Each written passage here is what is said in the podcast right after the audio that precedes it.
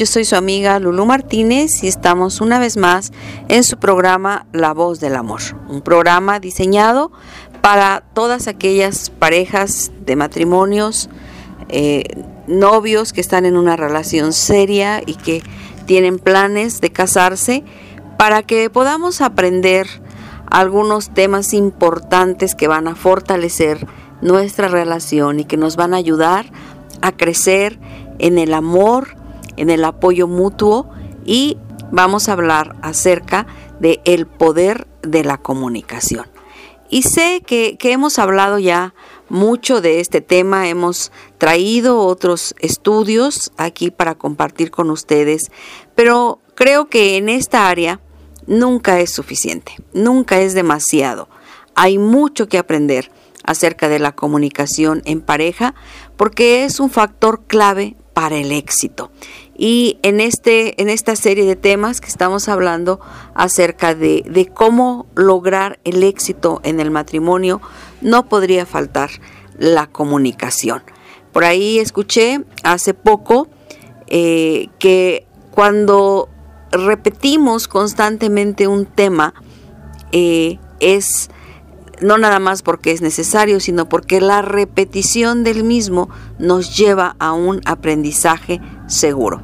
Entonces, eh, vamos a tratar de darle un enfoque nuevo, un enfoque diferente y yo te pido que que nos escuches, que te quedes con nosotros durante esta hora en donde vamos a estar hablando de este importantísimo tema. Y vamos a iniciar eh, lanzando una pregunta.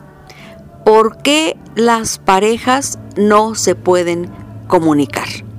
Es increíble que muchas parejas de matrimonios después de un largo periodo de noviazgo, en donde no paraban de hablar el uno con el otro, donde les era prácticamente imposible decirse adiós o hasta luego y concluir una comunicación telefónica o, por mensajes o eh, estando juntos en una visita, eh, eh, les se pasaban el tiempo platicando, hablando, hablando, hablando. Y parecía que los temas no se terminaban, pero una vez casados empieza un poquito el distanciamiento, empiezan a involucrarse demasiado en sus roles, el hombre de proveedor y la mujer de sustentadora del hogar y, y pasan menos tiempo juntos, ambos enfrascados en sus nuevas tareas, en sus nuevas responsabilidades. Cuando finalmente eh, llegan al final del día, están juntos, eh, están cansados, están agotados. Al parecer todas esas tareas les agobiaron y lo que quieren es descansar y entonces se encuentran con que la comunicación ya no fluye, como cuando eran novios. Entonces, ¿cuáles son esas razones? ¿Cuáles son esas causas? Podríamos mencionar como la primera de ellas es el desconocimiento de métodos adecuados de comunicación. Es decir, pensamos que podemos seguir hablando, hablando, hablando eh, interminablemente y la comunicación va mucho más allá una parte importantísima de la comunicación para poder transmitir el mensaje que queremos es saber escuchar. Entonces tenemos también que aprender a saber escuchar, a permitir que la persona se exprese, a no interrumpirla, a, dejar que termine el punto que está tratando de, hacer llegar y que para él o ella es importante. Entonces, esa es una de las causas. Desconocemos un método adecuado para comunicarnos. ¿Cuál es otra de las eh, razones por las que las parejas no se pueden comunicar? Porque a veces tienen temor de compartir sus verdaderos pensamientos y sentimientos entre ellos.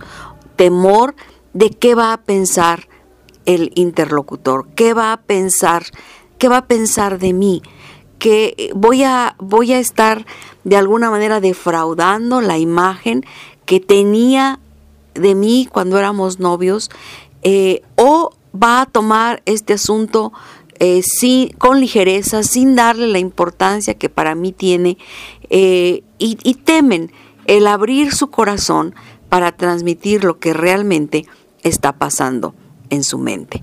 Entonces, Estos son dos de las razones y vamos a hablar de otras razones más por las cuales las parejas les cuesta trabajo comunicarse. Vamos a ir a una pausa musical, vamos a escuchar una hermosa melodía y algunos anuncios de nuestros patrocinadores y regresamos con nuestro tema.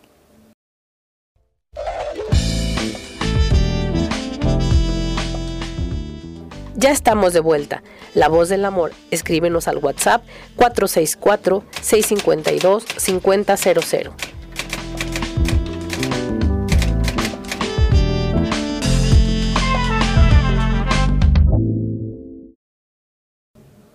Estamos de regreso con el tema El poder de la comunicación. Yo soy su amiga Lulu Martínez y les agradezco de antemano el tiempo que nos están dedicando en esta tarde para escuchar este tema. ¿Por qué las parejas no se pueden comunicar? He aquí una tercera razón. Resulta más fácil evadir la confrontación y reprimir los sentimientos que aprender a procesarlos correctamente.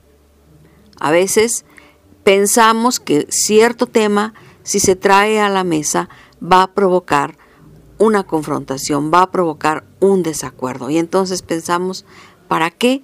No tiene caso, esto de todas maneras no va a cambiar. Entonces reprimimos ese deseo de hablar, ese deseo de transmitir lo que está pasando por nuestra mente y nuestro corazón. Y e, ese reprimir a la larga puede ser un arma de doble filo, porque puede convertir esos sentimientos reprimidos en, eh, en amargura, en resentimiento. No es lo mismo un sentimiento que un resentimiento. Ah, un resentimiento es algo que causa dolor y que si no se procesa adecuadamente va a terminar convirtiéndose en una raíz de amargura.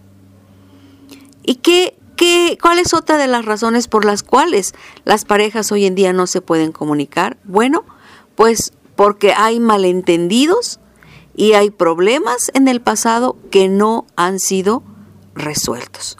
Cosas que se van dejando, cosas que no se ventilan, que no se tratan, que no se procesan, que no se resuelven adecuadamente y eso va creando a la larga una barrera en la pareja algo que nos dice no tiene caso, todavía no hemos solucionado lo que pasó hace un mes o hace un año o hace diez años, todavía eso está pendiente, no tiene caso traer un tema nuevo que quizás se va a quedar de la misma manera sin resolver. Esas son las cuatro causas por las cuales las parejas hoy en día no se pueden comunicar, les cuesta trabajo, no conocen un método adecuado para comunicarse, tienen temor de compartir sus verdaderos pensamientos y sentimientos entre ellos, les resulta más fácil evadir una confrontación y reprimen sus sentimientos y los malentendidos y los problemas en el pasado que no han sido resueltos. Ahora, quizás tú puedes identificar en, en tu matrimonio un problema de esta naturaleza con tu pareja. Y quizás te estás preguntando, ¿por qué esto nos está pegando? ¿Por qué nos comunicamos o por qué tenemos esta carencia en la comunicación? ¿Por qué si antes era algo bello, algo espontáneo, algo frecuente, algo bonito, se ha quedado en el pasado y ahora nos comunicamos de una manera diferente o simplemente no existe la comunicación? Bueno, una de las razones por las cuales nos comunicamos como lo hacemos son los patrones aprendidos en el pasado.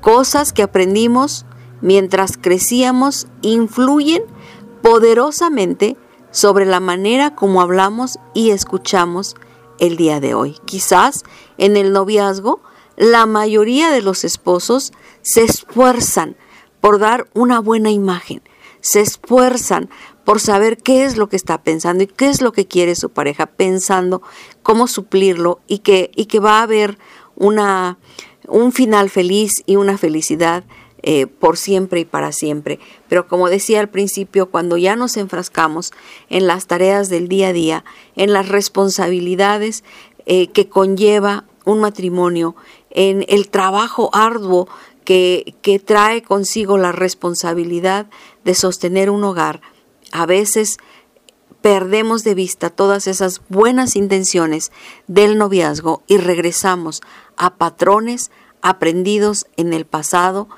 en nuestro hogar, en lo que vimos eh, con nuestros padres. Y a veces hay quien inclusive dice, bueno, pues mis padres eh, no hablaban, no se comunicaban eh, y tienen 40 años de casados y todo estuvo muy bien.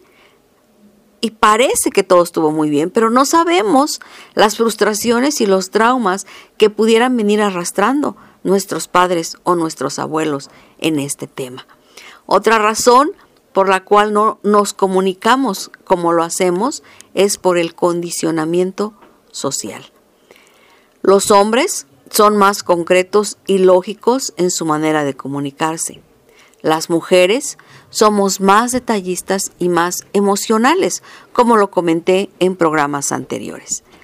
Para la mujer, la conversación es su actividad favorita pues es el medio por el cual se conecta íntimamente con su esposo. Y si no hay conversaciones satisfactorias, para la mujer la relación va camino al fracaso. Y también es importante comentar que la mujer para resolver los problemas utiliza también la comunicación. Y esto es todo lo contrario a lo que hace un varón quien prefiere meditar las cosas. El hombre es feliz meditando, pensando cómo buscar o está pensando buscando mejores soluciones para lo que se le haya plantado. Pero la mujer disfruta hablar. ¿Cómo podemos lograr un equilibrio armonioso entre estas dos facetas del hombre y la mujer?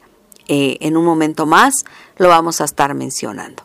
Y también nos comunicamos de la manera como lo hacemos por el tipo de temperamento que tenemos.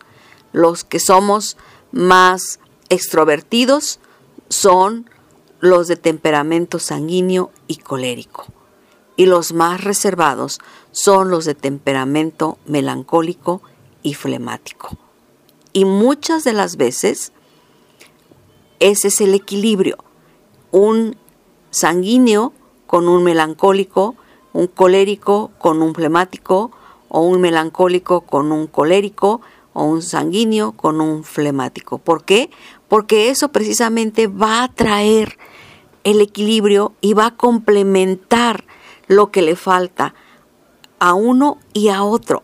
Entonces, no debemos desesperarnos si nuestro cónyuge no reacciona y no se comunica de la misma manera en que lo hacemos nosotros. Eso trae un equilibrio fantástico. Cuando reconocemos ese equilibrio y cuando lo apreciamos y lo valoramos, podemos levantar las manos al cielo y decir gracias Señor porque somos diferentes y porque nos complementamos. Vamos a ir a nuestra segunda pausa musical. Los invito a que escuchemos esta hermosa melodía ya cada vez más acercándonos a las fiestas navideñas y, vamos a escuchar melodías con este tema. Regresamos.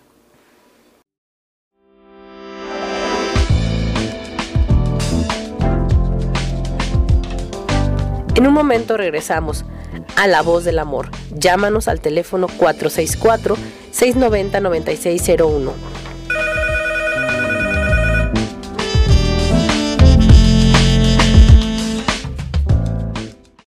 Ya estamos de regreso. A los que apenas van conectándose, los invito a que permanezcan conmigo este, este tiempo en este su programa La Voz del Amor. Yo soy Lulu Martínez y estamos hablando acerca del tema de la comunicación, el poder de la comunicación. ¿Cómo podemos entonces comunicarnos mejor? Decía al principio, escuchar bien en el momento de tener una conversación con nuestro cónyuge es un asunto extremadamente serio. El problema de la comunicación muchas veces no está en cómo hablamos y en transmitir el mensaje. El problema está en que no estamos listos ni dispuestos a escuchar lo que nuestro cónyuge tiene que decirnos. Es un asunto serio el escuchar porque para una mujer es el indicio más claro del amor de su pareja hacia ella. Es un asunto serio porque implica muchas cosas, señales no verbales, el cariño, el contacto visual, hacer preguntas pertinentes, dar respuestas apropiadas y a veces inclusive quedarse callado. Por otro lado, cuando hemos dado un mensaje no tenemos que exigir una respuesta inmediata. No seamos, eh, no nos exaltemos, no, no seamos eh, intempestivos para contestar. Demos tiempo a la meditación para dar una buena respuesta, una respuesta apropiada. Dos errores que se deben evitar cuando estamos escuchando, para que nuestro cónyuge sepa que verdaderamente nos interesa, nos importa lo que está diciendo. Y la primera, el primer error que debemos evitar es interrumpir. Aunque se te estén quemando las habas, como se dice comúnmente, por contestar y por debatir lo que te están diciendo, o por contradecir, o por decir cuál era la palabra o la intención correcta. No interrumpas. Permite que termine. Y una vez que haya terminado, puedes decir respecto de lo que comentaste. Y empieza siempre diciendo yo. Yo creo, yo pienso, yo siento. Porque si empezamos eh, de diferente manera, puedes decir, lo que tú me dijiste me lastimó. Entonces ya estamos haciendo una acusación muy concreta. Entonces, dos errores que debes evitar al escuchar, interrumpir a tu interlocutor y no mirarle a los ojos. Cuando estamos escribiendo, cuando estamos viendo un periódico, cuando estamos en una conversación y tenemos el teléfono a un lado y estamos prestando atención al teléfono o a la televisión, em, por supuesto que es una señal no verbal de que no nos interesa esa conversación. Y eso puede ser algo que lastime gravemente a nuestro cónyuge. Seis pautas efectivas en la comunicación. Número uno, mantén buen contacto visual. Número dos, presta atención. Número tres, actúa interesado en lo que estás escuchando. Número cuatro, salpica tu atención amable con frases apropiadas que muestren interés y entendimiento. Como, por ejemplo, puedes decir, de acuerdo, ¿de veras? Excelente. Ahora lo entiendo. Me queda claro. Hay quien dice, me queda claro. Entonces, si nosotros, en lugar de interrumpir, vamos dando estas palabras de afirmación, lo que estamos comunicando es que estamos poniendo atención y que nos interesa lo que nos están diciendo. Número 5. Haz preguntas bien formuladas que demuestren tu interés. Evita las preguntas ¿y por qué? Porque esto pone a la persona a la defensiva. Y escucha algunos instantes más. Justo cuando piensas que terminaste de escuchar, escucha 30 segundos más y dale la oportunidad a quien está hablando de recapitular lo que te ha dicho. A veces las personas cuando se escuchan a sí mismas recapitulan y corrigen algo que se dieron cuenta que dijeron mal. Creo que son seis puntos muy efectivos si queremos mejorar nuestra comunicación con nuestro cónyuge. Vamos a ir a otra pausa musical y regresamos para continuar con nuestro tema.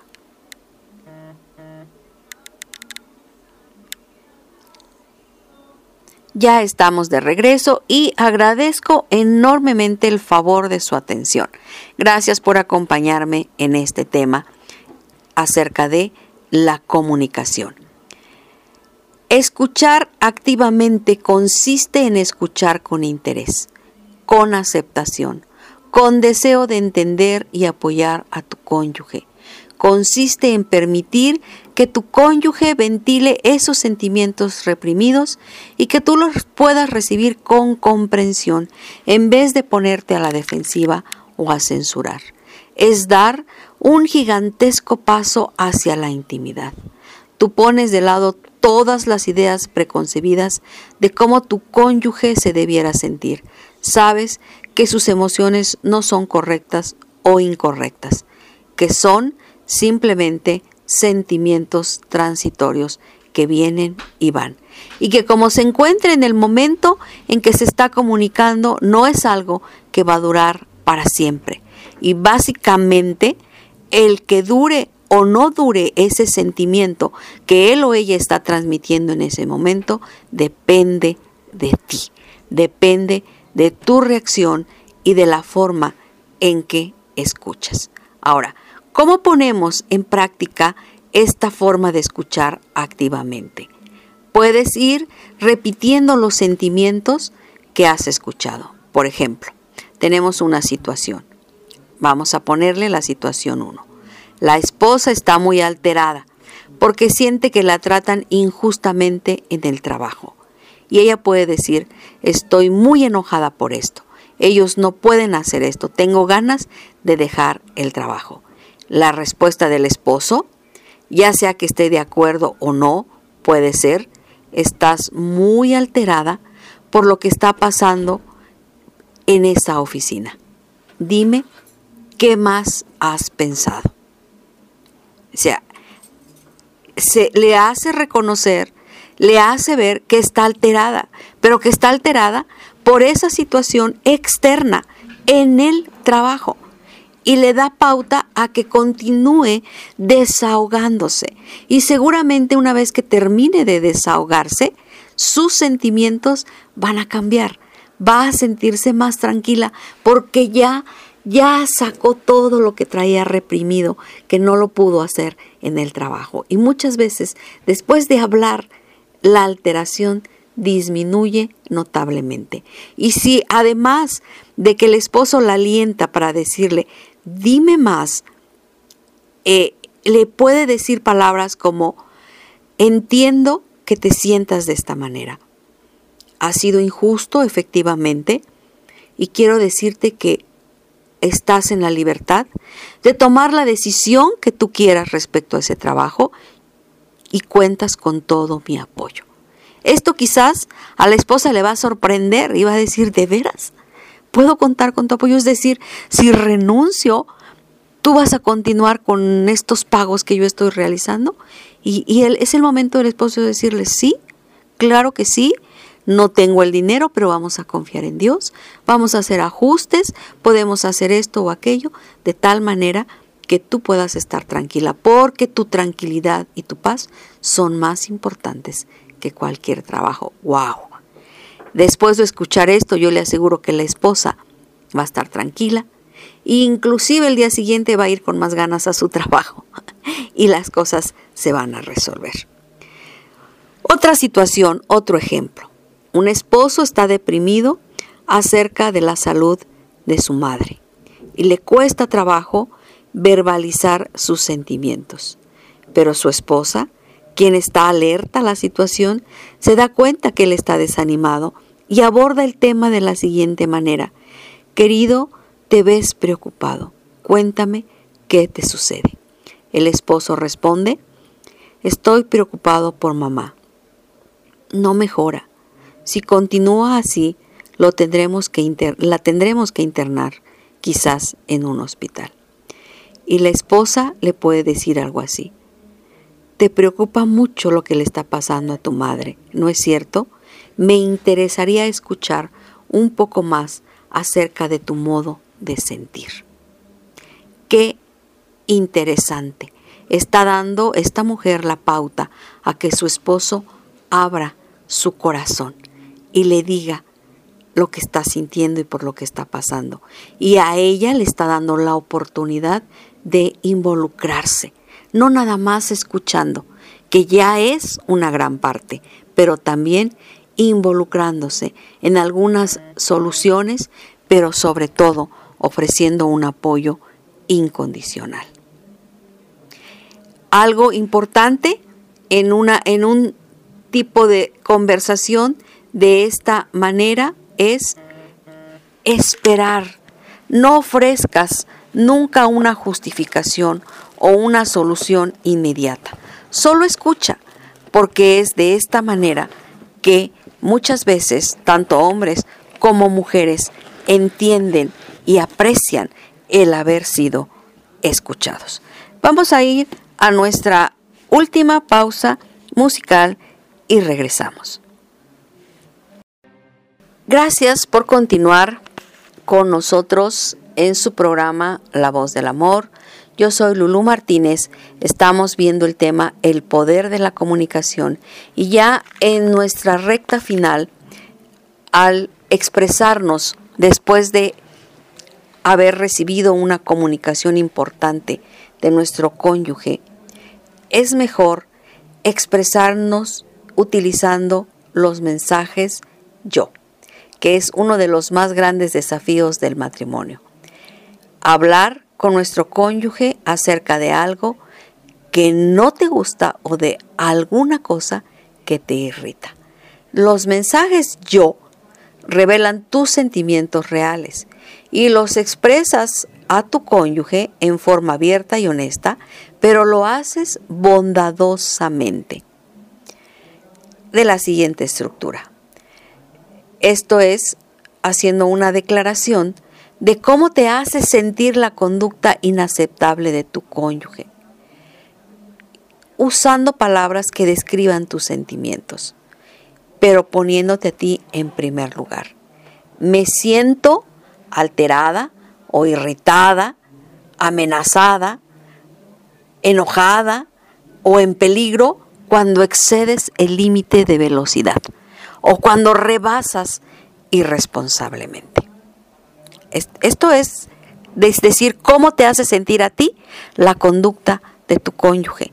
No estás atacándolo y diciéndole que es una, un irresponsable, estás diciéndole cómo te hace sentir a ti. Por eso es un mensaje yo. Una descripción de la conducta de tu cónyuge sin echarle la culpa es apropiado cuando usas la palabra tú en esta descripción. Cuando tú, ¿sí? Me siento alterada cuando tú haces esto o aquello. Y una explicación acerca del efecto tangible que tiene esa conducta sobre ti. Por ejemplo, me siento alterada y amenazada cuando tú excedes el límite de velocidad porque tengo temor de que tengamos un accidente. Es una manera de expresar nuestros sentimientos utilizando los mensajes yo. Pongamos un ejemplo, aparte del que ya les di. Vamos a pensar que la esposa, una esposa le dice a su marido, eres tan desconsiderado, Nunca piensas en nadie más que en ti mismo. Lo único que quieres hacer es mirar televisión. Ya me tienes harta. Wow. Un ataque directo que está diciendo la conducta, está señalando la conducta, la está describiendo, está haciendo una declaración y le está diciendo la consecuencia, que ya se siente harta. Pero ¿qué tal si la esposa lo dice de la siguiente manera? Me siento herida cuando prefieres ver la televisión en lugar de pasar tiempo comunicándote conmigo. Me gustaría que conserváramos un ambiente de mayor intimidad y sentirnos más allegados el uno al otro. No quiero que esta situación llegue a afectar nuestra relación. Le está diciendo exactamente lo mismo, pero le está diciendo cómo se siente ella sin poner toda la culpa en él. Finalmente, es importante aprovechar bien el tiempo de hablar.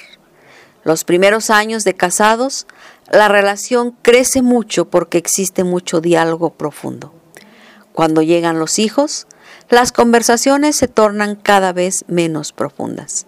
Se llega incluso a hablar solo de los hechos y eso trae consigo el aburrimiento. La pareja que falla en hacer de la conversación una prioridad prepara el escenario para un matrimonio enmohecido en el futuro.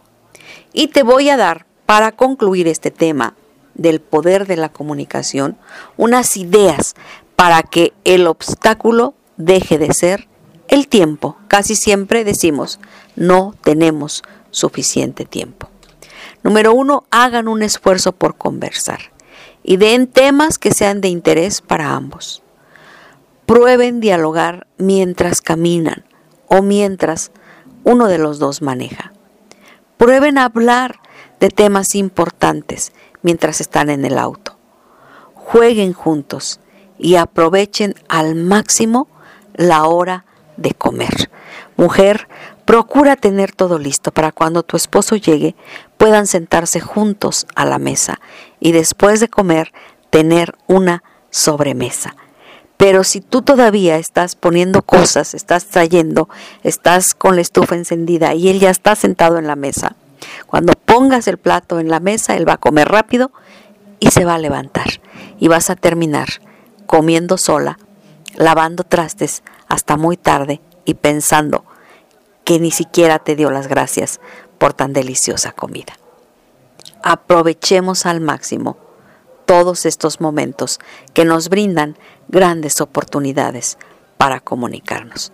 Yo soy Lulu Martínez, este es tu programa La Voz del Amor, Dios te bendiga y nos vemos en 15 días.